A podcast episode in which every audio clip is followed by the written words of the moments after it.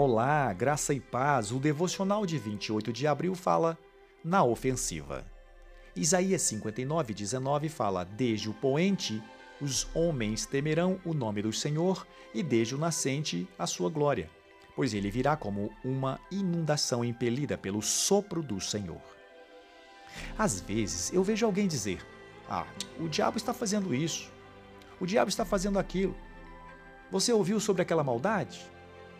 Acho que devemos parar de nos concentrar tanto no que o diabo está fazendo e de nos preocupar tanto com o que ele vai fazer e deixarmos que ele se preocupe com o que nós cristãos iremos fazer.